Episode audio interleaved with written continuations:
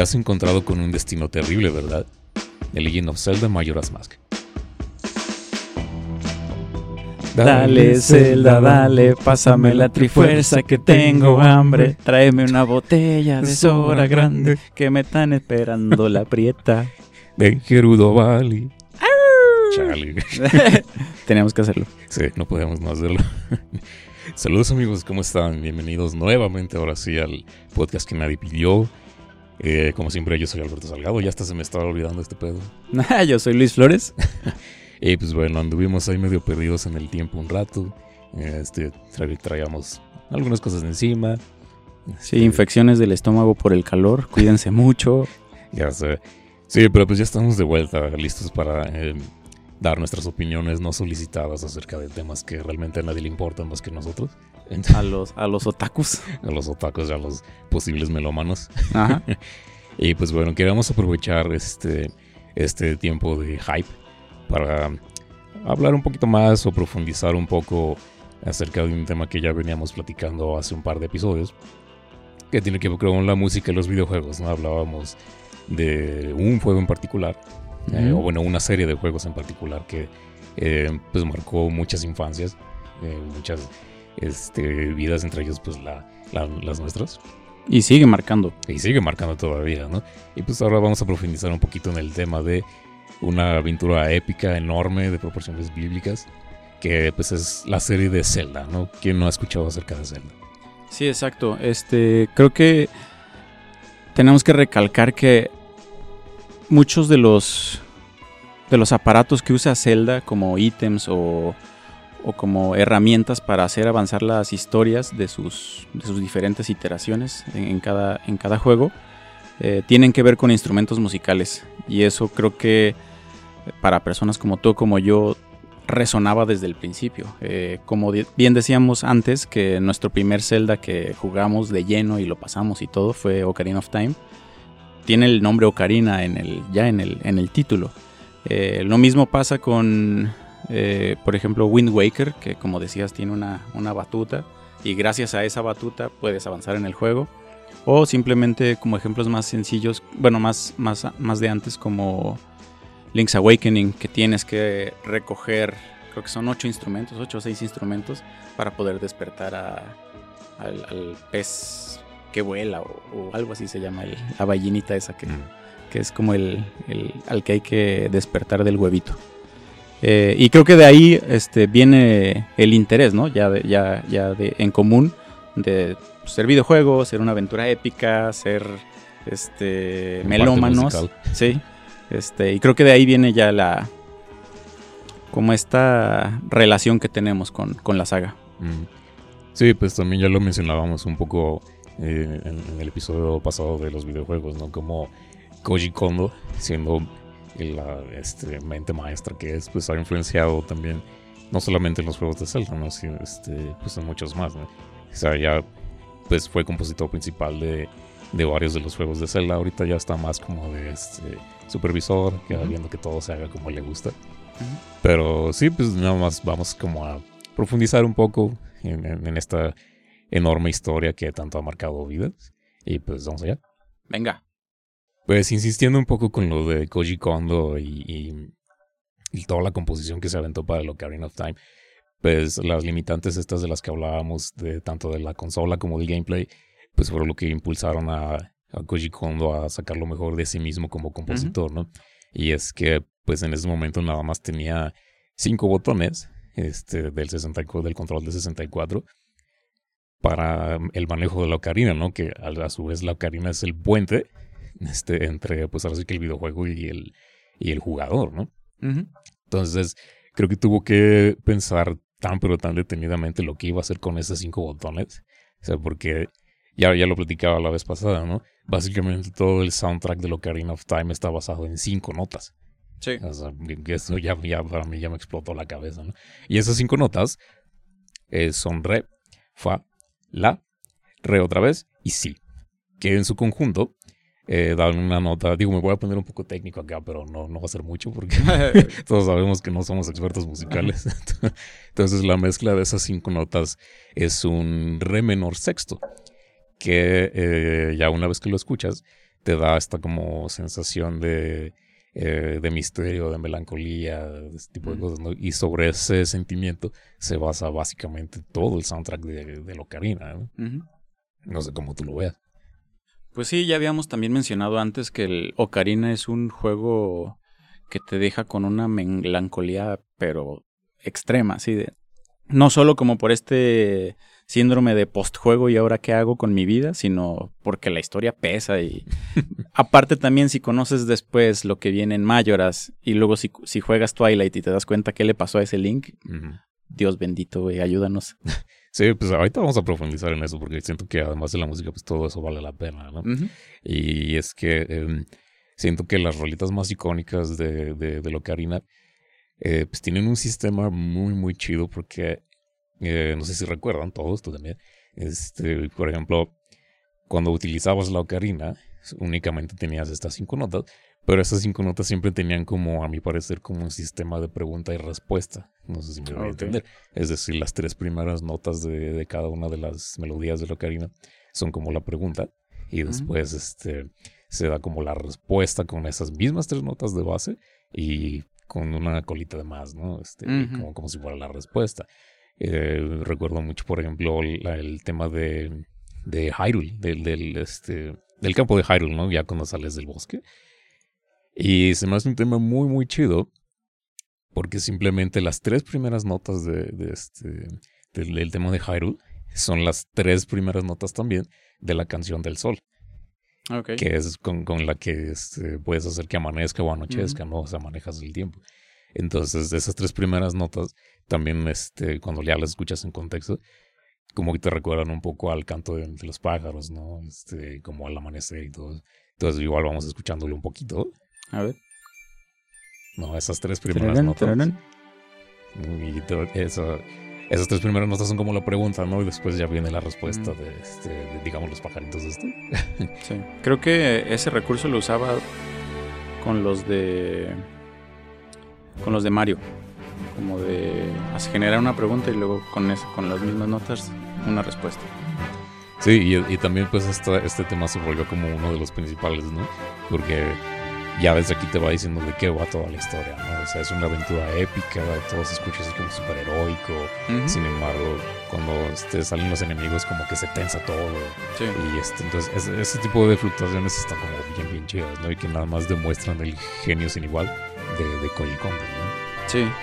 Sí, sobre todo en esta parte la como lo épico, la escala de, de lo que es el juego. eh, porque no, no, no recuerdo haber tenido la experiencia de otros juegos que se sintieran como con esta escala, en- tanto en historia como en recorrido de, territorio. El, world building está, es, el de los más cabrones que, con los que me encontré en ese momento.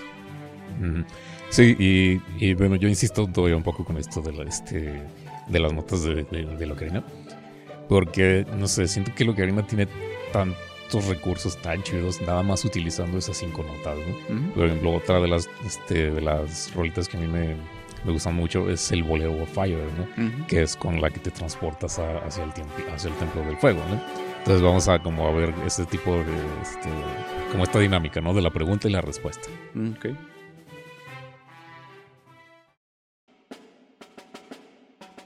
Fíjate, ahí está como este build up pequeño. ¿no? Y después viene la pregunta. Ahí se plantea la pregunta, digamos. Una pequeña este, melodía. Y esa es la respuesta. ¿no? Sé si es un build up y ya es como la respuesta con la colita. esta que te mencionaba, ¿no? Sí.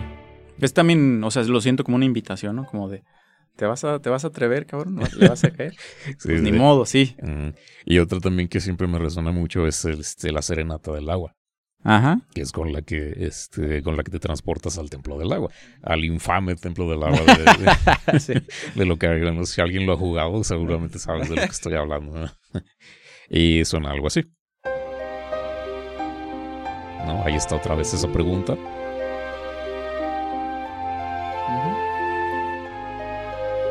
y ahí está la respuesta ¿no? utilizando las mismas notas del principio y nada más agrega la colita ¿no? Sí. O sea, misma herramienta, diferentes sentimientos, las tres que acabas de poner. Sí, exactamente. Y eso que ya había mencionado también del el tema principal, ¿no? Que es el más desgarrador para mí, por lo menos. El de cuando empieza. cuando... el, intro, el intro, el intro, así es desgarrador, ¿no? Y además de, este, pues ya de, todos los temas que ya tocamos, siento que hay un, un, tema en particular de, de Locarina que también es de los favoritos de, de mucha gente, que es el Gerudo Valley. ah, sí. El tema del Gerudo Valley, ¿no? Eh, sin embargo, no sé tú cómo sientas este, este, este tema en particular. Pues a mí me, encantaba desde Locarina. Sin embargo, cuando sacaron el CD orquestal de los 25 años, eh, lo pusieron en proporciones épicas así terribles. Podías sentir la arenita del desierto de Gerudo cada que escuchabas esa madre. Sí, pues este, este tema es de los más icónicos, ¿no? Insisto. Pero mmm, valdría la pena sentarse como a preguntarse por qué está tan, este, por qué te golpea tan duro así en la cara este, ese tema, ¿no? Y es que obviamente está este, influenciado por, por, la guitarra española, ¿no? O sea, eso es totalmente evidente. Sin embargo, creo que también valdría la pena este, mencionar que eh, es más bien en guitarra flamenca que no es lo mismo, por ejemplo, que la guitarra clásica. O sea, viéndolas así como una al lado de la otra son aparentemente iguales en, apariencia, pero son, son muy diferentes, ¿no? Eh, principalmente por los materiales del que está hecha la, guitarra. La guitarra flamenca es más ligera, tiene otro tipo de madera. Y pues obviamente el estilo con el que se toca la guitarra. La guitarra flamenca siempre es mucho más este, vertiginosa que la guitarra clásica y es más percusiva, ¿no? Seguramente has escuchado como estos pequeños golpes que le dan este con el pulgar y con este y con el meñique al cuerpo de la guitarra. Entonces, eso hace la diferencia entre la, la guitarra eh, flamenca y la guitarra clásica. Entonces, este creo que el, tema de Gerudo Valley está muy influenciado sobre eso. Y que digo, también simplemente al ver la arquitectura del lugar del Gerudo Valley, también ves así este, influencias muy, muy marcadas, sobre todo de Medio Oriente. ¿no? Sí. Y este, otra cosa que también está bien chida acerca de, de, este tema de Gerudo Valley, que por cierto, pues vamos escuchándolo. Ahí estamos. Exactamente. Eso que acabas de hacer, eso que estás haciendo más bien, es, es algo bien interesante porque es una de las cuatro partes que componen eh, al, tema de, de, Gerudo Valley y en general a, este, a, los temas de Locarina. Esto que estabas haciendo este, es como la base rítmica, ¿no? La base exclusiva rítmica, ¿no? Pero está bien cabrón porque las personas que, eh, que se dedican ahora sí que de lleno al flamenco, o sea, hay maestros que, que, hacen esto de las palmas, que así se llama, palmas, este, eh, hacen unos polirritmos ahí super... Pero como de doble pedal, pero... Ándale, sí, sí, sí. Y, y esto también tiene cierta influencia con, este, con las culturas este, de Medio Oriente. No, o sea, todo, todo, todo la onda del flamenco tiene una influencia muy, muy fuerte del Medio Oriente, eso, con los romaníes y todo esto, ¿no? Pero bueno, entonces la base rítmica es como este. Bueno, la base de las palmas y las castañuelas, como la base percusiva rítmica, ¿no? Y luego encima de eso tienes este, la base rítmica, pero de la guitarra, ¿no? Que es como la percusión. Ajá, exactamente. Y luego encima todavía tienes ese mismo motivo, pero en una guitarra sola, ¿no? Y después, para añadir un poco más de melodía, están las trompetas, ¿no? Que a su vez también tienen una, este, una armonía, ¿no? Primero entra una, luego entra la otra un poquito más alta. Entonces, todo eso hace que, este tema, bueno, para mí, siento que eso es lo que hace que este tema sea tan, tan, pero tan icónico. Sí. Sí, de hecho estás describiendo como el origen de, de los instrumentos y a qué pueden remitir como en este mundo. Y quieres ver a Antonio Banderas aquí, güey, así. Y a, Penélope Cruz así. Pero ya lo, perdón, ya lo, o sea, yo lo tengo ya tan integrado como, como, el, como Gerudo, como hasta, hasta pienso en Ganon, eh, sin, que, sin que esto me remita a maldad ni nada, pero hasta pienso en, en su lugar de origen y así. Sí, pues es, es, como una ambientación súper bien lograda. Pues ahí insisto, todas estas influencias que también se ven tanto en la arquitectura del lugar, como los simbolismos que tiene, todo Entonces creo que en el conjunto dan una pieza que también trasciende mucho, ¿no? Sí. Y es que, por ejemplo, insisto con esto de las limitantes, ¿no? De, la consola, del tiempo, de, todo. Ahorita ves covers de guitarra flamenca este, de, esta, de esta pieza y así te vuelan la cabeza porque ahí puedes escuchar todo lo que no se puede escuchar en este medio, ¿no? Ah, por la limitante. Por la limitante, porque son sonidos MIDI y eso que pues, los sonidos MIDI son espantosos.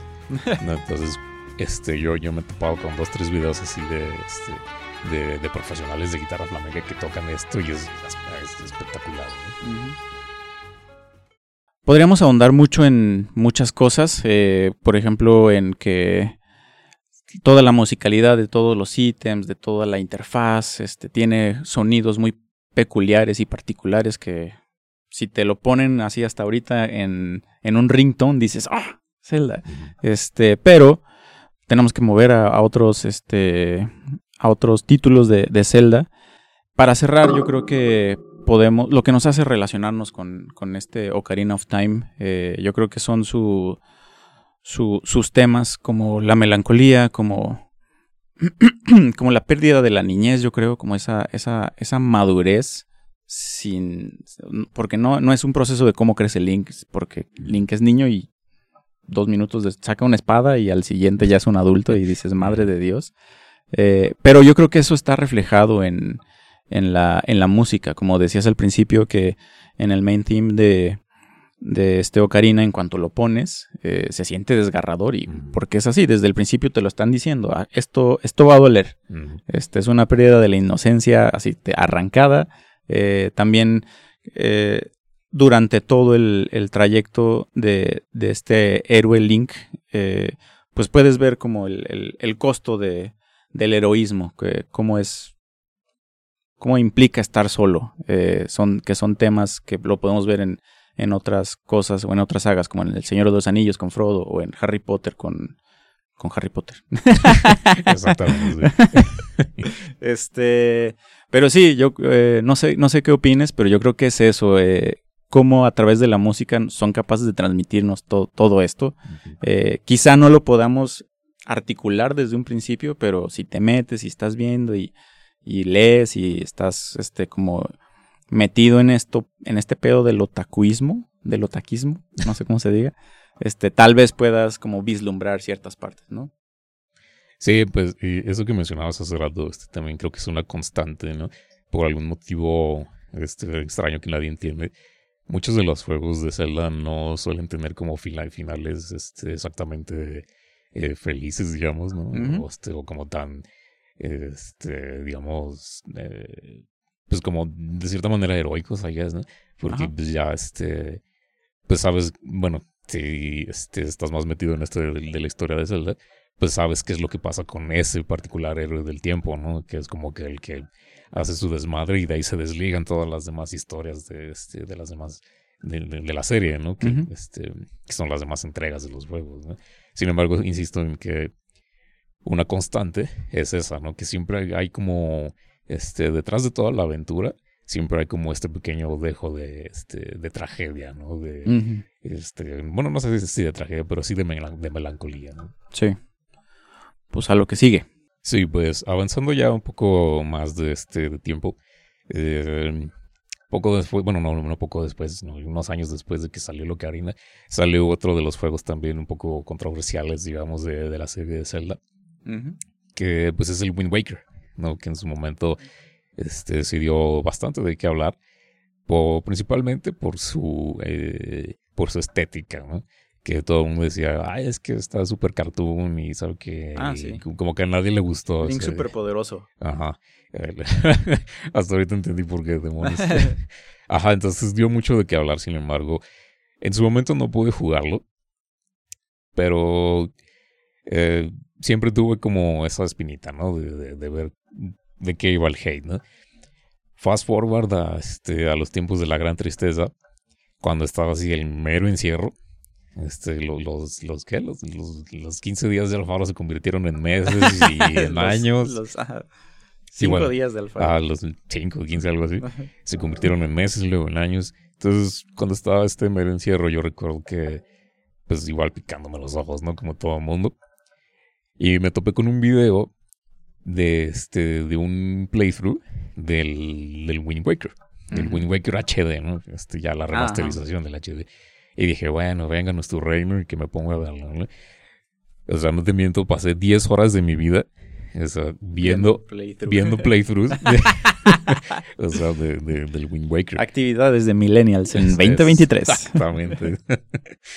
y este. Y me enamoré, me enamoré de ese juego. No sé por qué realmente em, recibió el hate que recibió nada más por la estética, mm. ¿no? Y es que siento que el Wind Waker, a pesar de que no tiene. Bueno, para mí su música no es tan memorable, por decir, como la de Locarina o la de otros títulos no pierde ese pequeño detalle de musicalidad. ¿no? Y es que, pues recordando eh, aquí eh, otro de los detalles que me gusta mucho es que aquí el, el personaje principal, el protagonista, no es un este un héroe que está destinado a, la gloria, ¿no? O sea, como lo es el héroe del tiempo en el Ocarina y todo eso. O sea, aquí simplemente sí es este como un motivo más sentado a la tierra y es, porque es simplemente un niño que va, que vive con su abuela y este, su hermana. De hecho, lo agarras despertándose, creo. Ajá, sí, o sea, es el día de su cumpleaños, ¿sabe qué? Su abuelita le va a hacer no sé qué, qué chingados se come. y este, total, secuestran a la hermana. Entonces el motivo o la motivación de, de, de, de, este personaje es simplemente ir a rescatar a su hermana, ¿no? Ya después el contexto en el que se desarrolla toda la historia, pues ya también tiene su propio grado de tragedia, ¿no? Lo, lo que mencionábamos hace rato. Y es que todo el, este, el océano en el que se desarrolla la, la historia, pues es el resultado de un evento apocalíptico, digamos, en el que Hyrule este, se destruye, I guess, ¿no? O más bien se hunde, ¿no? Se hunde.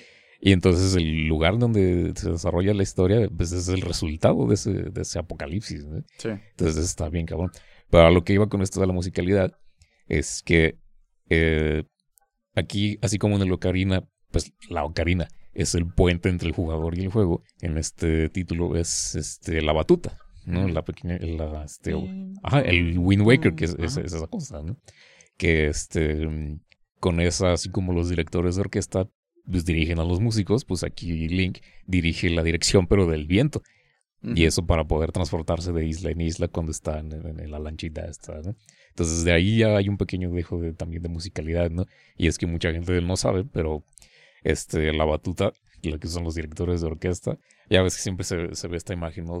del, director haciendo estos movimientos de mano, que no son movimientos de manos aleatorios. Así tienen su motivo de ser, ¿no? y es que igual, dato innecesario, este, con la mano derecha, con la que llevan la batuta, van marcando el ritmo. La, mano derecha es como el metrónomo, digamos, ¿no? Y con la izquierda van dando las, las, este, entradas? las entradas, las órdenes así de ustedes, súbanle, bájanle, párenle, ¿sabes ¿no? Entonces, hay este dato innecesario. Para que entiendan a Box Bunny haciendo Ajá, y este, entonces, eso se me hizo bien, bien chido, ¿no? Sí. Y creo que también ya en alguna ocasión lo platicábamos, este, como muchas otras.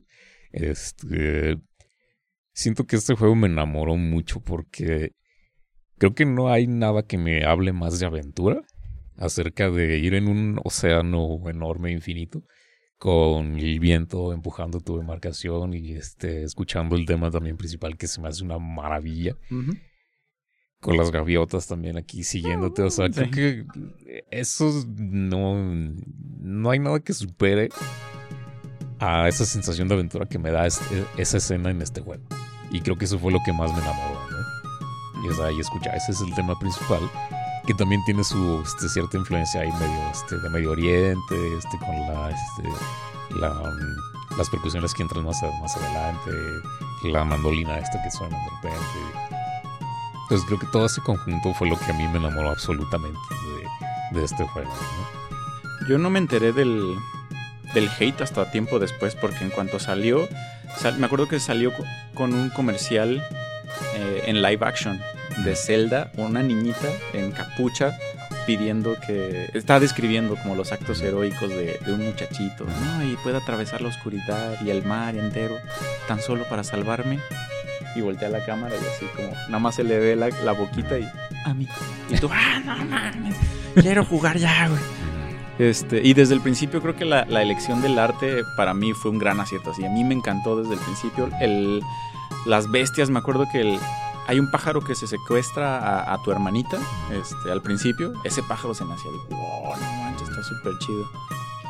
Hay gente que creo que de aquí también podría venir el hate, pero hay gente que considera, o a mí yo no tengo problema en decir que podría ser como un mundo abierto, más o menos, por esta libertad de vete de aquí, así de esquina a esquina en el mapa y podías ir sin tener que cargar nada, sin entrar a una puerta como los de antes y negros deja cargo, ya. Este, eso sucedía ya que entrabas como a calabozos o a, cada isla. Pero esa, esa, esa parte de poder ir libremente con, en tu velerito, de poder decirle al viento, sopla mis velas y ahoy, vámonos. Eso también. la aventura. ajá, esa, esa, esa parte que, que, es la aventura me, en el mar me, me encantó también. Y en cuanto a la música, creo que hay temas que sí no es tan memorable para mí como lo es Ocarina o Breath of the Wild ahora, pero sí hay ciertos temas con los que me con los que te quedas, ¿no? Así como como eso y sobre todo porque tiene como un pues estas influencias que tú mencionas, pero a mí se me hace como como de piratas, así como de, ah, pues sí, estamos en el mar y y se encuentran unos piratas y de hecho Zelda empieza siendo como una morrita que está ahí con los piratas, ¿no? Tetra. Ajá, ah, ella, Simón. Este, pero sí, este Zelda, por ejemplo, como decía, no, no es tan memorable para mí en, cuanto a la música, pero lo, como que lo llevas dentro, ¿no? Por ejemplo, ahorita ya con el Tears of the Kingdom, hay una parte que tienes que matar a un monstruo y está la música así como muy, muy entre Breath of the Wild, como muy con, con como muy sutil, como muy cuidada, pero de repente se sube con un build-up hacia lo épico y de repente en lo épico resulta que es una melodía que ya conoces y es la de... Es donde está un dragón sentado aquí en, en, Wind, Waker, no me acuerdo. Ah, el Dragon Roost. Ajá. La isla Dragon Roost. Creo que es esa, creo, creo que es esa, pero pues así como... Eh, te quedas con eso. En cuanto, en cuanto sonó esa melodía, yo matando al monstruo, se me puso la piel chinita y yo, ¿qué estoy viviendo? Y se trata el monstruo del... Tienes, así la regresión también. Sí, vas, vas, así vas cayendo en lo que, planeando en el aire, en lo que lo tienes que vencer. Y me quedé tan atónito en lo que estaba pasando en ese momento, en la música, en el monstruo, en los gráficos, en todo. Fin de la partida. ¿Cómo crees, güey? Estaba disfrutando, güey. Bueno, fue una muerte bastante este, este, memorable. Así me quiero morir yo, así disfrutando todo. Ya, ya, ya. Sí, pues este, justo la siguiente este, rolita de la que quería hablar era la de este, la isla de Dragon Roost, mm. que es donde está la, este, la gente de pájaro, no me acuerdo cómo se llaman, los... ¿Cómo se llaman? Ah, no, no me acuerdo. Bueno, es donde están los habitantes como tipo pajarayes, ¿no? este, entonces, esa rolita también se me hace muy, muy memorable, ¿no? Y eso porque se me hace que es como... Eh, eh, como una adaptación a este juego de lo que era el Gerudo Valley. Porque si te das cuenta, también tiene esa basecita este, rítmica con las castañuelas. Luego esa, esa parte de melodía con la flauta. Después entra una pequeña mandolina, que son casi los mismos elementos que mencionaba hace rato con el Gerudo Valley. Entonces creo que este, esta también se convirtió en uno de los temas más, más icónicos de, de, este título, por lo menos. ¿no? Que insisto en que no es tan musical. Pero también este, todo el trasfondo que tiene con la motivación del, del villano esta vez es así como que demonios. Eso, porque el final también es así que así me rompió. Sí, yo me acuerdo que también eh, en cuanto a violencia, eh, porque sucede en Ocarina, ¿no? En Ocarina agarras al monstruo ya Ganon y le entierra la, la, la espada aquí, pero es, es un Link adulto pero dices, ah, ok, un adulto, un adulto está bien. Pero ves en, en Wind Waker un niño dando una pinche pirueta, saltando algo así, enterrándose aquí a, a es como. Así yo con mis hermanos, tápense los ojos, no vean. no, y eso ni, siquiera es lo más fuerte. O sea, lo más fuerte es lo que dice Ganon al final. O sea, ya cuando teniendo aquí ensartada la, este, la Master Sword, dice algo así como oh, siento como el viento soplar. ¿no? Ah, uf, Y es así de que, uf, sí. Y es que también aquí podríamos hablar un ratote simplemente de, de la motivación de este Ganondorf, ¿no? Y, y es que, así nada más como para no hacer el cuento tan largo, este, a como yo lo entiendo, este Ganondorf está buscando simplemente traer la vida a, a s- a su mundo, digamos. Sin embargo, en esa obsesión de la vida trae toda la destrucción hacia este hacia lo que es, digamos, el mundo del océano y, y lo que fue Hyrule en su momento, ¿no? Lo- sí, yo lo tengo entendido como que quería retornar a su a su Hyrule que, que él conocía, que, que está bien, ¿no? Más bien esa es la motivación del rey en este, en este, en, este juego. Esa es la motivación del rey. Sí. Pero, este, que bueno, son, son motivos similares, ¿no? Cada quien quiere como su, este, su visión del mundo, ¿no? Pero en, en querer traer esa propia visión, pues se llevan, este, de corbata todo el resto, ¿no? Sí, sí, es, creo que es algún tema recurrente también. eh, y sobre todo en, en, en, en cuanto cómo Ganondorf usa a los demás para sus para sus designios. eh, que, ah, sí, necesito la trifuerza. Deja que estos pendejos la, se metan la putiza de, de ir a, a- a juntarlos.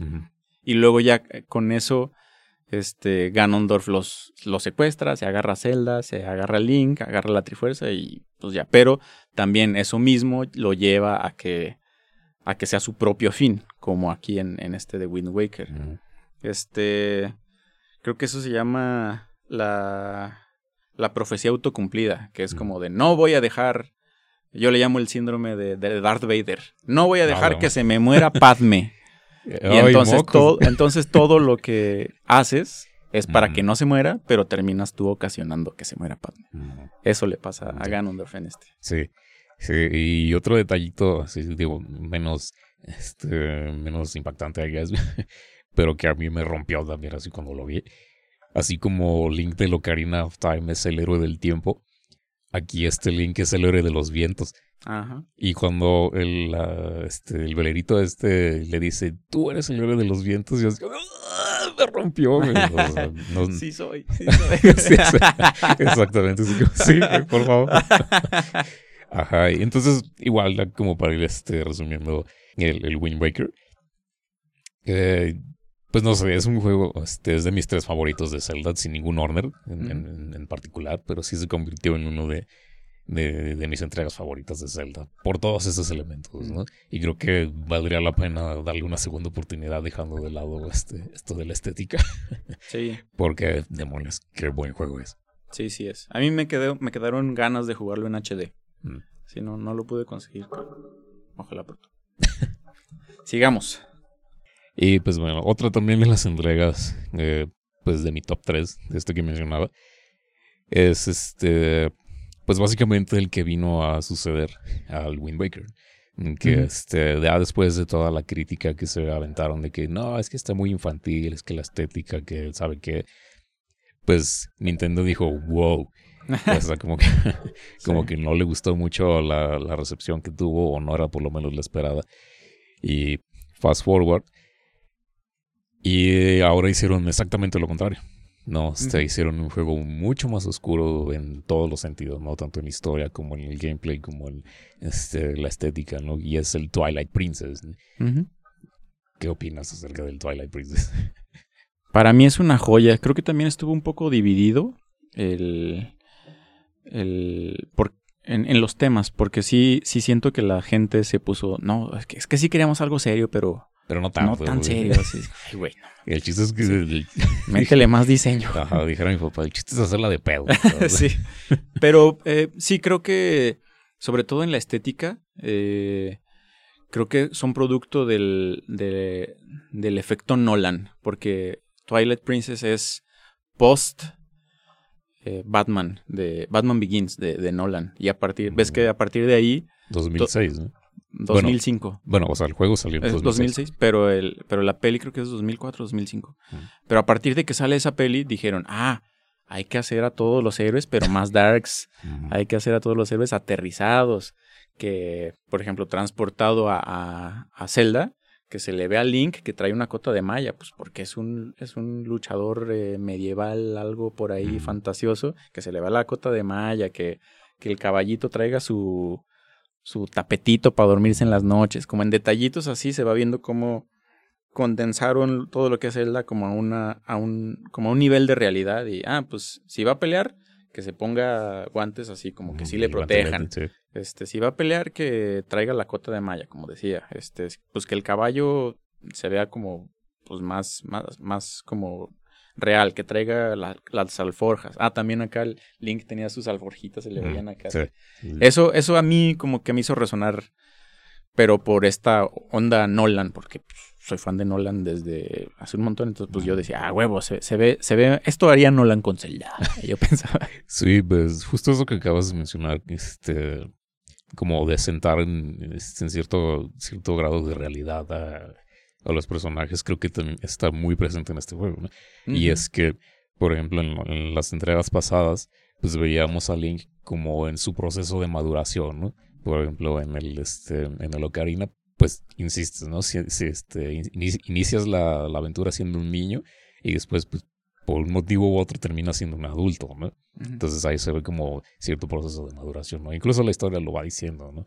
Y después en, en, el Wind Waker, lo mismo, ¿no? Empieza siendo un niño que realmente no estaba destinado a ningún este, viaje heroico ni nada.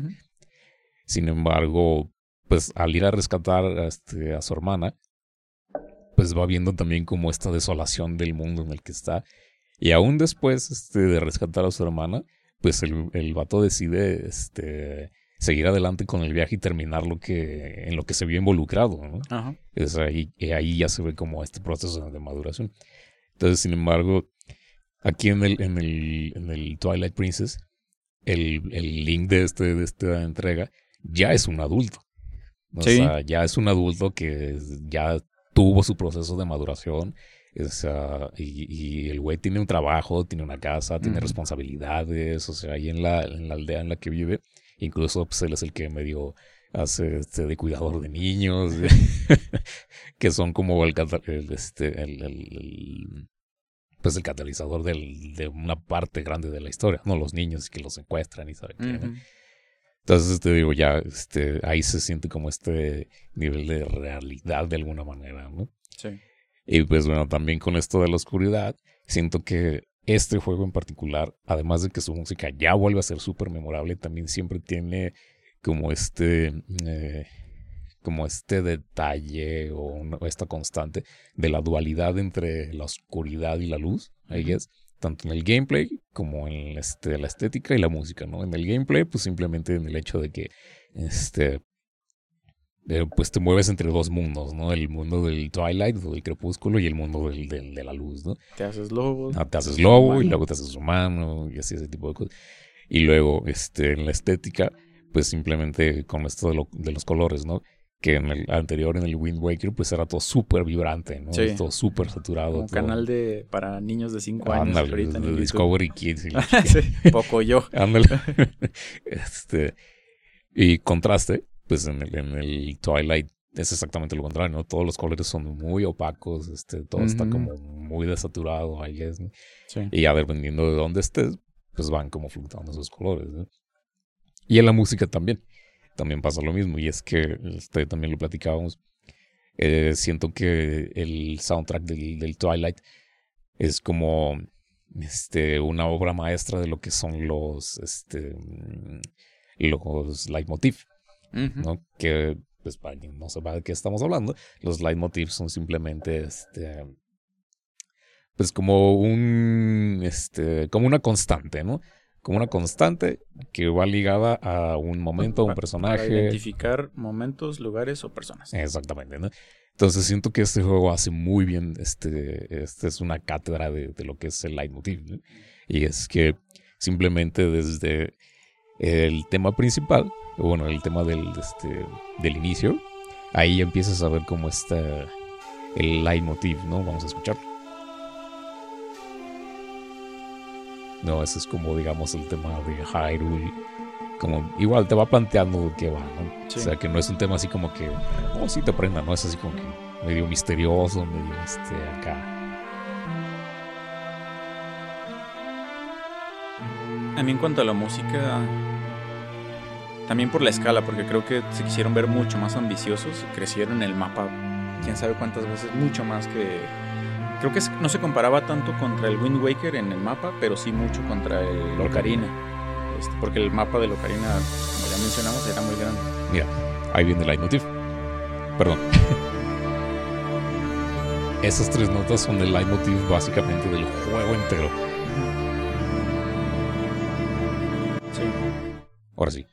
Y... Disculpe usted. no, que lo comparaban con el, con el de Ocarina, pero ahorita por la escala, este, o sea, lo hicieron mucho más grande y, y en cuanto a la música, creo que también lo quisieron como crecer mucho, pero con esta dualidad. Y a mí la característica de, de la música de Twilight es como, como la solemnidad o lo, serio. y yo creo que tiene que ver con este tema de, sí, de, de, luz y oscuridad, de, pues Link es básicamente un, un cuento de Caín y Abel, así tenemos luz y oscuridad en, los, en, los, en nosotros mismos, este, él es humano, pero necesita hacerse bestia para poder pasar la historia. Este, pero sí, bueno, en cuanto a, en, cuanto a la música, siento como solemnidad y, y, y escala, como cosa épica. Sí, pues como esos, esos cambios que mencionas se ven reflejados totalmente en la música y en esto de los leitmotivs. ¿no? Eh, quise encontrar el, tema principal del link de, de esa de, esta entrega, pero no lo pude encontrar. Entonces, si lo ponen ahí en YouTube, este, probablemente lo puedan encontrar. Pero lo interesante de esto es que esto del leitmotiv está todo el tiempo presente con tanto con Link como con Midna, ¿no? Que es la como la, la ayudanta de esta entrega, ¿no? Así como este, estaba Navi en, el Ocarina, pues aquí está. aquí, está Midna, ¿no? Que Midna también por sí sola es un personaje espectacular, ¿no? Sí. Entonces, por ejemplo, cuando estás en el campo de Hyrule, este, ese es el tema de Link, ¿no? Entonces, este. se me hace bien, bien chido cómo va cambiando este. el, el, el tema. Sin embargo, todo el tiempo está presente como es el leitmotiv, ¿no? Cuando está este, una escena melancólica, siempre está también ahí presente de alguna manera este, el tema este. Cuando la, este, cuando la situación es un poco más tensa, también está presente. Y a lo que voy con todo esto es que también este, esa, esa pieza del principio que escuchamos también está presente con Midna. O sea, que mm. Midna es como la parte de la oscuridad que representa este, eh, bueno, si, Link, digamos, es la, luz, esta Midna es, la oscuridad, ¿no? Y es que Midna también comienza siendo como un personaje totalmente egoísta que simplemente está usando como a Link para sus propios motivos, ¿no? Pero eh, a, lo, que voy con esta, con, esto de la relación de Midna, Leitmotiv y Link, es que uno de los temas también más desgarradores de todas las series de, de, Zelda es el, el Midna's Lament. El, lamento de Midna, que es como exactamente la mitad del juego, que es cuando básicamente Midna está a punto de desvivirse y, este, y suena este tema, ¿no? que ahorita lo vas a reconocer. ¿no? Demonios, ese tema es súper desgarrador, ¿no? De ahí viene el cambio, ¿no? De ella como a... Exactamente. Madre de Dios, déjame sí ayudar a este güey, a este pobre diablo. Exactamente. Esas tres notitas del leitmotiv son, son el, tema de Midna, ¿no? Pero entonces lo que voy con todo esto es que eh, este tema amalgama súper cabrón como la relación entre Link y Midna, ¿no? Mm. Porque no nada más estás escuchando el leitmotiv de Midna, ese es el leitmotiv de Link, ¿no? Entonces en esta escena trágica en la que Mina está a punto de morirse, la llevas cargando por todos lados. Este, no manches, sí es cierto, güey. La llevas cargando e incluso mientras está este, el tema, puedes oír como que su respiración como que este, ah, como que le cuesta, ¿no? Y es que, oh, verga. Sí, sí. Y ya no puedes usar nada de los artilugios de estos de este como para llegar más rápido. Sí, no. es, a pata. Ah, tiene que ser a pata como porque en la vida misma. Ajá. Y tiene que ser a pata porque ahí los dos tienen la maldición, ¿no? O sea, que Midna está a punto de morirse y este güey ya no se puede hacer humano, entonces no puede llegar más rápido con Zelda para que ayude a Midna y todo este pedo. Entonces, eso es lo que se me hace más memorable acerca de este tema, ¿no? que amalgama totalmente la relación entre, entre Link y Midna. Y ya cuando este, se produce el cambio, ya ves cómo este, su relación así florece súper, súper chido, ¿no? Ahí sí Midna ya dice, demonios, tal vez mis motivos este, egoístas este, tienen que pasar a un segundo plano. Y vamos a ver como por el bien común y es, ¿no? Tanto Sí. de su reino, el reino del crepúsculo, del Twilight, y como el reino de Hyrule, ¿no? Ok. Entonces, creo que por eso se me hace tan memorable ese tema. Y en general este juego también, este, creo que también es una obra maestra de desarrollo de personajes. ¿no? O sea, por lo que ya te digo de que Link ya es un adulto, sin embargo se ve este, cierto crecimiento. Ujú. Este, también ves el crecimiento de Midna, de ser este pequeño ente extraño, este, molesto. Ajá, medio molesto, hasta que ya revela su propia, digo, su verdad, su verdadera forma, que es así, ajá, así como, ah, Midna, Midna, este, mi amor. ajá, y que es una madre así de, Sí. de, do- de dos metros, y al final cuando se despide de Link es así, ¡ah, Ah, sí. diablos, La gotita. ajá, la lagrimita y que con eso destruye el puente entre su mundo Sí. y el mundo de Link. Y otra cosa que también se me hace bien chida es que por primera vez aquí Zelda no es la damisela en peligro. Ujú. ¿sabes? O sea, sí, sigue siendo una damisela en peligro de cierta manera, pero aquí te la pintan como, este, pues como la regente de Hyrule, ¿no? O sea, como la, la, la, la mandamás de, de Hyrule, ¿no?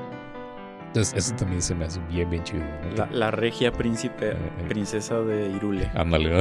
Entonces, entonces, igual, para ir como este, resumiendo a Twilight, creo que todos esos elementos fueron unos de los, que hicieron que también sea de mis favoritos, ¿no? Y otra cosa también que vale la pena este, mencionar es la tragedia. Bueno, más bien cómo se relaciona el Twilight con el Ocarina.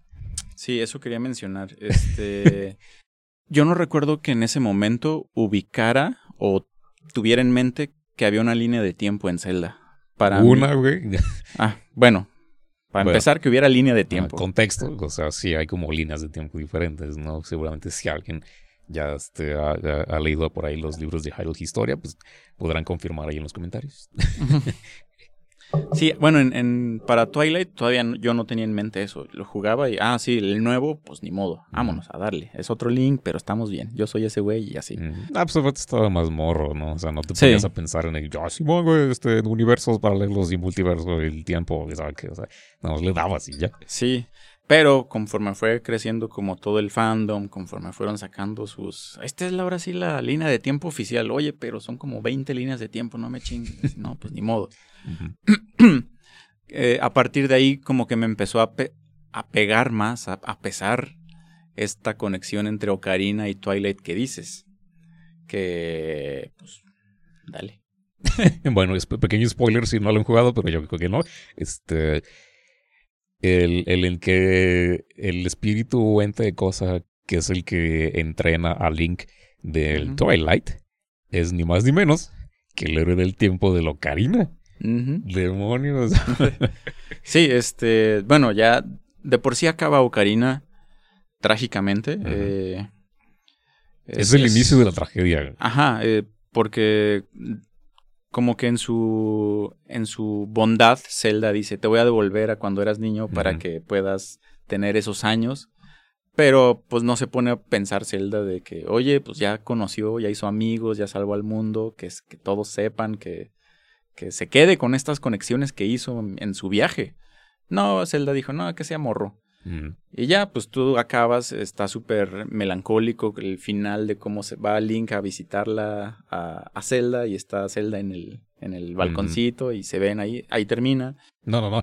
Pero, o sea, antes se ve como es- regresas la, la espada maestra al, al altar y Navi se va. Ah, Navi se, va, Se sí. va por la ventana, esa, Sí. así, la, la luz. Sí.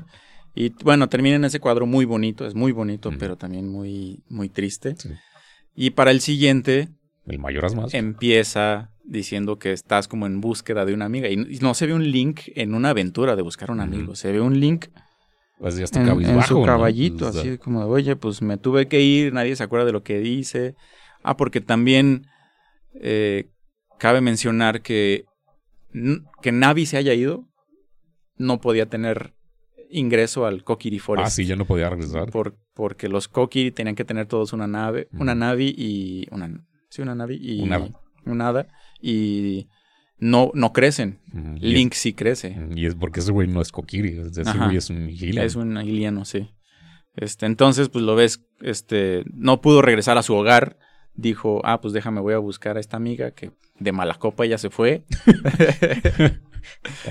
y, y, pues también lo que pasa en Mayoras, este, también es, es una. es súper trágico. Es una tragedia completa porque al final se tiene que ir de término también. Aquí así se cruzó con ese, con esa tierra, necesitaban ayuda todos, los ayudó al final nadie recuerda qué hizo, nadie sabe qué pasó, nadie sabe quién es este mocoso. Y creo que es como, pues ya me voy a ir porque habla con el School Kid y ya me voy a ir porque vamos a empezar con las fiestas del pueblo, no sé qué.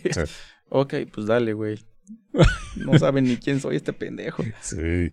Sí, eso, esa parte también es así como súper desgarradora. Y lo que pasa después, también porque, o sea, ahí te dejan así como la historia del juego nada más, pero ya si te metes un poquito más como al lore, es así de que pues, ese güey, mm, después de no haber encontrado a, Navi, regresa a, su Hyrule. Se casa con este con Maron, la, chica de, del... con Maron, mi amor, se logró. Ajá, con la chica del London Ranch. Este, crece el güey, o sea, después, este, en algunos años, el güey lo, lo llaman a la guerra, porque creo, creo que ahí, este, no sé qué desmadre y Hyrule. El chiste es que el güey va a la guerra. No me acuerdo si lo matan o algo así. Pero el chiste es que eh, a, lo que vamos con la relación con el Twilight es que el espíritu de este entrenador del nuevo Link es ese héroe del tiempo, ¿no? Sí. Ahora, ¿por qué está así todo calaca? todo calaca.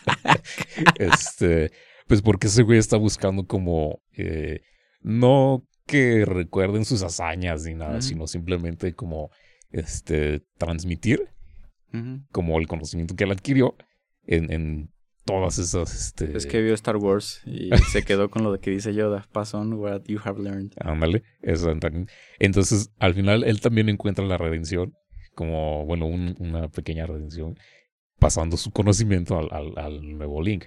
Sí. Y ahí es así como que ya por fin, güey, descansa en paz. Sí, sí, sí. A mí se me hace como, ya viéndolo todo de, desde que inicia Ocarina hasta, hasta esta parte que sale en, Twilight, es como una lucha de Link contra el olvido. sí. Está súper trágico. Sí. Y hay otra cosa que ahorita además mencionando rápidamente al, mayor, que del Golem casi no hablamos. Este, hay, ya cuando terminas el juego, hay una escena, ya cuando están saliendo los créditos finales, en la que uno de los personajes se convierte en árbol o algo así, no me acuerdo. Pero sale así de que llorando desgarradoramente también, porque su hijo también termina convirtiéndose en árbol o algo así. No me acuerdo exactamente cómo está ese pedo. Pero también es así de que diablo, señorita. sí está medio raro todo ese pedo. Sí, sí, de hecho hay como una batalla, ¿no? Entre, dices, el Zelda más peculiar del mundo y o se van a, a Mayoras o se van a, a Twilight, tal vez, por, por los darks de, Twilight. Sí. Sí, Y también un, detalle que me gusta mucho de, del Mayoras es como esta presión del tiempo, ¿no? Así todo el tiempo. Sí, amanecer del tercer día, 24 horas. Hay que se vaya acercando la luna. Sí, sí es, es, es, apremiante, es angustiante. Sí. Eso está súper, súper bien manejado. Sí. Y como, como la gente de ahí de, del Clocktown o de Terminal cómo va como también evolucionando de cierta manera conforme va pasando el tiempo, ¿no? Porque los mismos personajes, a pesar de que están en el mismo lugar, o sea, conforme va pasando el tiempo te van diciendo cosas diferentes, ¿no? Ah, sí. eso está súper, súper chido también. Sí, es, eso del tiempo y de los personajes es está cabrón como decidir a quién ayudar por día. Sí. Este, y volvemos a lo que decíamos hace rato, como que el, el, el, tema de, de ese link de ese, del heroísmo tal vez, es como estar solo. Y pobre Link se tuvo que comer todo el tiempo, todos esos tres días de preocupación y angustia solito. y no una, varias veces. sí, por eso de ahí la, la, la frase, ¿no? Como de, del principio que... Mm, te has topado con un terrible destino, ¿no? Sí, ¿no? y desde que lo jugué para la nueva versión 3D, bueno, ni nueva, casi, va a ser ya casi 10 años que, que salió esa versión, me quedé mucho con esa frase, te has topado con un terrible destino, ¿no? Y así cada que, ay, no nos dieron la licencia, era para el negocio. Te has topado con un terrible destino. sí, chale, Sí, pero pues bueno, ya también para ir cerrando a, este, a esta serie de Twilight y el Ocarina y un poquito del Majora's, pues insisto, no todos son juegos súper, súper memorables, ¿no? Pero pues como decías hace unos episodios, pues hay que este, abrazar lo nuevo porque si no nos quedamos atrás. Sí. Entonces después llega ya las nuevas entregas de Breath of the Wild y Tears of the Kingdom. ¿Qué, qué decir de, de, de, esto nuevo? Para mí, Breath of the Wild. para mí, Breath of the Wild fue como jugar Zelda por primera vez. Y, yo creo que es un sentimiento que muchos tenemos, muchos de los que ya conocíamos la saga y lo jugamos este ya cuando salió, creo que salió en 2017. Eh, como regresar al principio a, a, abrazar un nuevo juego completamente, así es, nuevo de, en todos los sentidos. Eh, vino a revolucionar lo que es el, el mundo abierto, porque sí, sí, es, es mundo abierto, güey, pero a ver, trépate a esa montaña y no se puede salir del, del caminito del personaje. Sí, entonces creo que, creo que cambió muchas cosas tanto en el mundo de los videojuegos como dentro de la saga eh, de, de Zelda. Y una de esas cosas, obviamente, es la, la música. Eh, desde el principio me sorprendió como la decisión que tomaron de no hacerlo como si, como decíamos hace rato del Twilight, crecieron la escala del mapa, aquí se pasaron de verga. Este, también de la historia súper épica con, con una historia de que pasó hace 100 años, pero estamos ahorita 100 años después, ya con un mundo eh, caído, como medio, medio en paz, pero, pero no, todo está mal, eh, pero ya aprendemos a vivir con eso. Entonces me, me, me, se me hizo rara como esa decisión de, de, de la música, de no hacerla súper épica, de no hacer como traerse otra vez a 20 orquestas y... Eh, sino que fuera sutil, que fuera como... Si ahorita digo, oye, vamos, vámonos a un picnic de, día de campo, pienso en Zelda, como quiero, quiero un pianito. Y esa, esa decisión eh, de principio se me hizo rara, pero ahorita se me hace lo más acertado del mundo. Ya, pues yo, Tears of the Kingdom y Breath of the Wild, la verdad es que no he tenido el chance de jugarlos por maldita pobreza. Sin embargo, lo que he visto sí, este, sí está como que muy acertado con lo que estás diciendo. ¿no? O sea, ya el hecho de que Koji Kondo haya dicho en él, o sea, vamos a tocar todos al mismo tiempo. O sea, creo que el resultado pues es una obra maestra, ¿no? y que ya lo venía manejando desde el 25 aniversario, ¿no? Desde, el, el, disco este del 25 aniversario. Ya desde ahí le valió madre y dijo, sí, vamos a hacerlo bien. sí, de hecho, otro dato innecesario, el primer, disc, el primer juego orquestado musicalmente para, para Zelda fue el Wind Waker. No, perdón, el Skyward Sword. De eso me enteré preparando el tema de hoy. Ya. De, pues, hecho, también el, el, Skyward Sword tampoco tuve oportunidad de jugarlo. Digo, yo me, yo me declaro fan de la serie, pero la verdad es que ya tiene varios juegos que no he jugado. Igual lo mismo, maldita pobreza. Sin embargo, pues sí sigo apreciando todo lo que, este, pues lo que conlleva, todo lo que aporta cada, cada título. Entonces, eso está bien, bien chido. Pero volviendo a lo de Breath of the Wild, este, insisto, no lo, no, no lo he podido jugar. Sin embargo, pues sé de esta libertad enorme que tiene, ¿no? que también ya lo platicábamos hace, hace, un par de días. Creo que yo no sabría qué hacer con tanta libertad. sí. O sea, sí. Suena chiste, pero yo no sabría qué hacer con tanta libertad. Que era lo que te decía, ¿no? O sea, eh, por, esa, misma, esa misma libertad no me gustan a mí las pedaleras este, multiefectos de, de guitarra porque son tantas las posibilidades que tienen que es así de que, ah, Simón, trae 200 efectos por default más lo que les quieras poner. y luego que métele el impulse response y que el métele este, el, gabinete, que métele el cabezal. Y luego hay 27 maneras diferentes de conectarla. Es güey, no, güey, o sea, no sé qué hacer con todo esto. Entonces, por eso a mí no me gustan las pedaderas. No tiene nada que ver con lo que estamos hablando, pero es nada más. es el tema, es, es, el subtexto. ah, es el subtexto, ¿no? Entonces yo no sabría qué hacer con tanta libertad en ese juego. Y después, fast forward a, a, al Tears of the Kingdom. A, mayo, a 12 de mayo de, del 2023.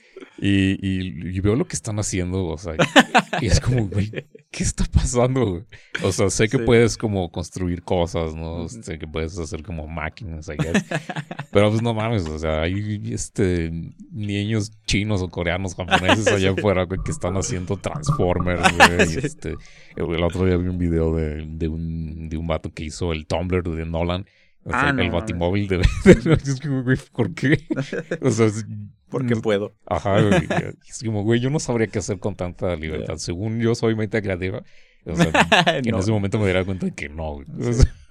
Sí. a mí, por ejemplo, del Breath of the Wild ya se me hacía como es que, güey, esto es la vida misma. Ve, a donde quieras, haz lo que quieras, que te valga Cuando madre quieras, güey. la historia, sí. Y ahorita es el doble de la vida misma, el, el Tears of the Kingdom, güey, porque, ah, pues ves esos malos, pues acá hay unos materiales para que lo, para que lo deshagas. Ah, verga, no sé, así, son tantas las opciones que no sé cómo, así. Ajá, y pues es, es lo que digo, ¿no? O sea, tanta libertad es así como, no, güey, mejor delimítame un poquito más, güey. Ya, ya, vemos qué podemos hacer con lo que tenemos, sí. Sí, eh, yo creo que también te va llevando de la mano un poquito el juego. Eh, los, que, los que hemos visto, y hemos visto muchos memes, vi uno, un güey que hizo una rosticería, cabrón. Avienta una, una gallina y le pica a una madre, sale fuego, le pica a otra madre y con unas llantas saca, saca un pollo asado, ah, güey. no, mames. yo vi uno de este bueno, a, lo que entiendo, pues hay como una tipo corrupción, digamos, en, en, Hyrule en esta entrega, que si la tocas, pues como que te hace daño, ¿no? Sí. Entonces así de, eh, tip para jugar eh, Tears of the Kingdom. Y agarra no sé qué pedazo de carne y lo congelas y luego encima ah, le pones el, el, escudo, no sé qué, y ya tienes una hoverboard, o sea, una pinche patineta ahí extraña. Es como, güey, ¿qué? Sí, pues decía que te, que creo que te va llevando de la mano el juego porque los que vemos están haciendo, o si son japoneses que ya lo pasaron 20 veces, ya tienen todo y pueden lograr ese tipo de cosas. Y yo me sentí al principio, primero tenía como una cierta premura por hacer algo. Eh, no tengo mucho tiempo para jugar, entonces cada vez que lo prendía quería hacer algo relevante con la historia o con un avance de quiero un corazón más o conseguir energía más y así. Y luego me llegó la frustración, ahorita estoy intentando lidiar con eso, de que hay tantas posibilidades que no sé, que no se me ocurre, pero también estoy limitado por el poder que tengo. No tengo tanta como energía para transformar cosas o para que duren esos aparatos, entonces pues eh, creo que por eso el juego te va llevando, así entre más exploras y más avanzas, eh, vas obteniendo más cosas y te van dando más ideas, así como aquí hay unos materiales, puedes guardar otros, ah mira si uno de estos dos a ver qué, pasa. A ver qué pasa. Y así como que poquito a poquito también vas como, como intentando meterle más ingenio. Que ahorita mencionando el ingenio, creo que es una de las cosas. Esto lo hablaba con mi carnal. Que por lo que es tan memorable Zelda es. Sí, por ejemplo, vas a ir a matar a un malo. Pero no es nada más agarrarte la vergazos y hay que pegarle este, como con el combo XXWX, bla, bla, bla sino que hay que ver en cada malo cómo hay que vencerlo. Este, esta parte es como de, de ingenio, de creatividad. Y Los creo dicen que están mamones, ¿no? Sí. Este, bueno, hay, hay unos malos como ese que sí son vergazos, vergazos. Pero los malos, malos, los jefes de los templos y así, sí son como. Si hay que meterle coco para saber en dónde, ¿no? Hay que encontrarle, güey, dónde se le ve el ojito típico que siempre tienen todos y así. Y con qué ítem se lo puedes, este. Lo puedes vencer. Pero creo que en este último Tears of the Kingdom explotan mucho, es mucho más el, ingenio eh, y la creatividad. Desde que salieron los comerciales, unos días antes de que saliera el juego, ya decían, ¿no? Era como un, eran como un eslogan, así como de que tu imaginación algo, no sé, tenía el nombre imaginación, como, pero, la palabra imaginación, pero... Así, el cielo es el límite, te imaginas. Casi, casi, ajá, sí. Y, ni tanto, porque del cielo, bueno, porque todavía está el subsuelo y así, no mames, sí. Ahora, eh, pregunta para ti, quien lo haya jugado, dejen un comentario. Este, teniendo en cuenta toda esta libertad y todo lo que se puede hacer y a todos los lugares que puedes ir, en dónde queda ya la historia como tal. O sea, siento que Este, digo, no sé si. No es hate, pero sí eso es como un detalle que a mí me brinca un poco. O sea, siento que ya la historia queda un poco en segundo plano. O sea, siento que le Mm. apostaron más como a la forma de jugar del el- el juego que a la esencia, ¿no? O sea, Mm. que es básicamente. este, pues, ¿qué está pasando en esta, en esta entrega, no? Pues yo creo que no has visto nada porque los he visto muy respetuosos con los spoilers. Yo no te puedo decir mucho porque no he avanzado tanto. eh, porque tengo, como te decía, tenía un apremio para hacer algo de la historia. Este, y también tenía otro, y ahorita tengo un apremio por hacer algo más creativo. Entonces, en cuanto a la historia, sé que hay algo detrás, sé, sé más o menos por dónde va a ir, que está interesante, pero creo que sí puedo entender lo, lo que mencionas, como que en escala, tal vez la historia así como es, es así, todo lo que puedes hacer en el mundo está así cabroncísimo. Pues eso sería como hacer como un cuello de botella, ¿no? O sea, que con toda esta escala de todo lo que puedes hacer, pues irla como condensando hasta llegar como a la conclusión de la historia, ¿no? sí. O sea, bueno, pues es lo que yo, yo pensaría. Sí, pues yo, ajá, es- es- suena, suena como lo lógico y lo creo que va a suceder, pero como te digo, creo que sí han sido respetuosos con los spoilers. No he visto, yo no he visto nada, no me he spoileado nada, afortunadamente, entonces, pues, buen, buen dominio de... si bien ahí Sí. internet. Sí. Pues podríamos hablar muchísimo por muchas horas, como ya nos conocemos, y más si tuviéramos chelas aquí. Pero solo como último comentario de, este, de estas nuevas entregas eh, de, de Zelda, sobre todo el Tears of the Kingdom, eh, que es por lo que está ahorita todo el hype. Eh, musicalmente creo que tiene todas las cualidades de, de lo que es el Breath of the Wild, pero creo que le, le ponen, este, le, le añaden como esta, esta escala que, que, que menciono, eh, que del de lo que yo esperaba del Breath of the Wild.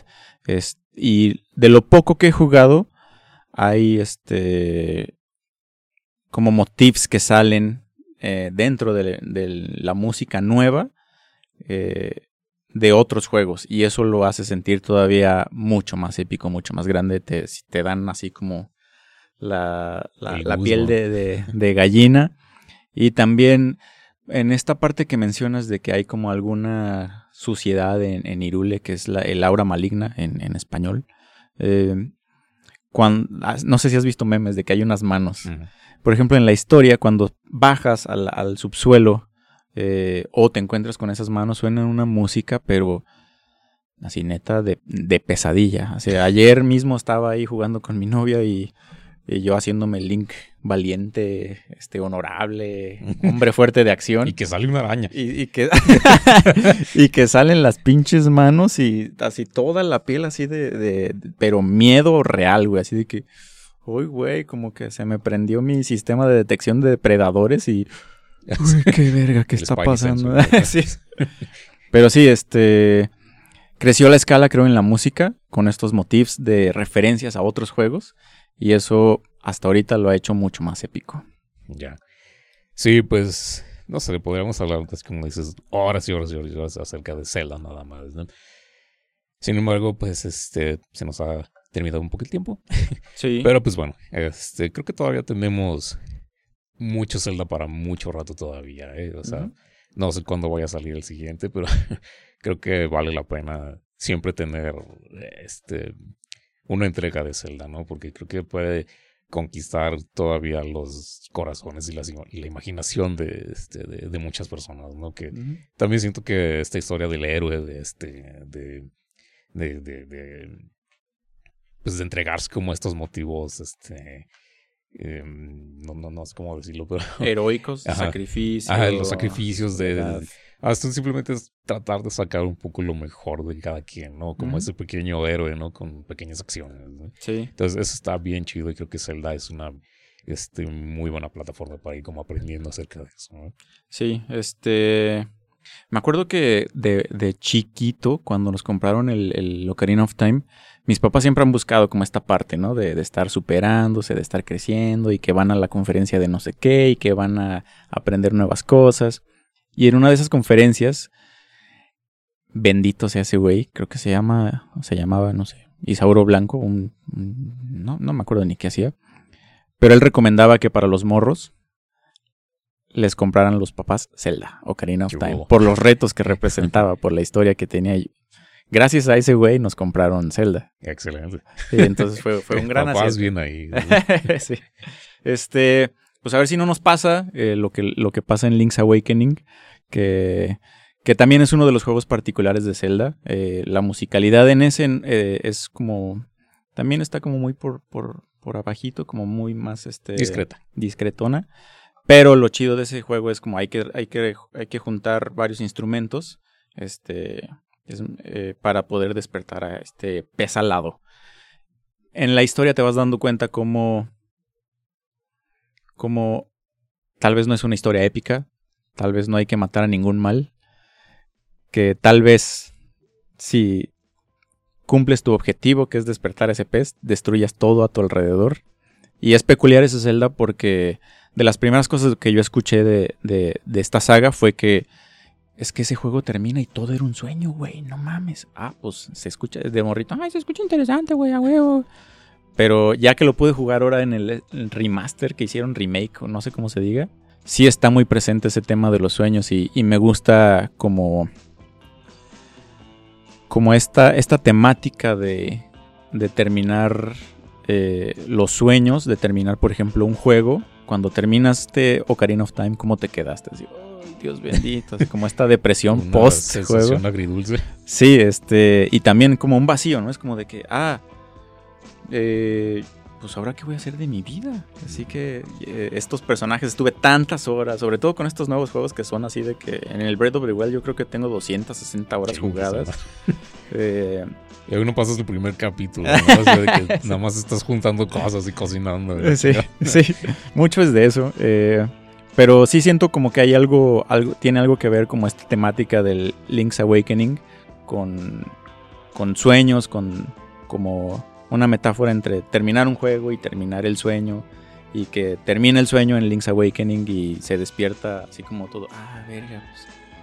Dejé ir a. ¿Cómo se llama? Ma- Marian, la, la chica esta pelirroja que te encuentras ahí. Este. Me hice compitas ahí. Y lo mismo al terminar un juego. Como que. Ay, ese sí, como. Cabalgaba bien chido. Ajá, ajá, la- las. Sí, las, las conexiones, las amistades que haces. Entonces sí te deja como un, como un vacío terminar un juego. Y sobre todo yo creo que juegos tan, tan épicos, tan, tan resonantes con, con nuestro interior. Memorable. ¿no? Ajá. Eh, Entonces, pues sí, bueno, a ver si no nos quedamos así después de este episodio. No sé, Probablemente sí. Eh, Eh, pero estaría chido que también este, hacer la dinámica que veníamos haciendo de estar en esta isla desierta. Ajá. Si estuvieras ahí, ¿qué artilugios de Zelda te llevarías a esa isla? ¿Para Sí. sobrevivir o para salir? Si llegaras a esta isla donde llega Link en Link's Awakening.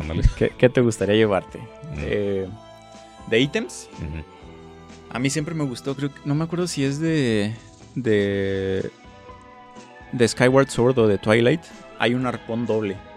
Ah, de Como, Twilight. como Spider-Man. De Twilight. Ese me gusta un montón. Mm. Creo que yo me llevaría eh, la lupa, la de Locarina, la que te Ah, permite ver este, cosas que, que no están así más a simple vista, que salen las pinches manos. Sí, horribles. Simón. Y tal vez eh, las botas, las hoverboots. Oh, muy Eso bien. estaría chido. sí. Y pues bueno, también estaría chido que nos dejaran en los comentarios cuál es su entrega de Zelda favorita, qué artilugio se llevarían a esta isla. Denle like al video, por supuesto, suscríbanse al canal, chequen nuestra página de Maina Coffee. Y pues bueno, ¿qué más? Pues nada, muchas gracias por estar aquí. Que nos dejen en los comentarios su top 3 de juegos de Zelda. Su top 3 de canciones de Zelda también. Nosotros ahí comentamos también. No, las dijimos. cierto, cierto, muy cierto. Y pues bueno, ahora sí nos vemos en el siguiente episodio.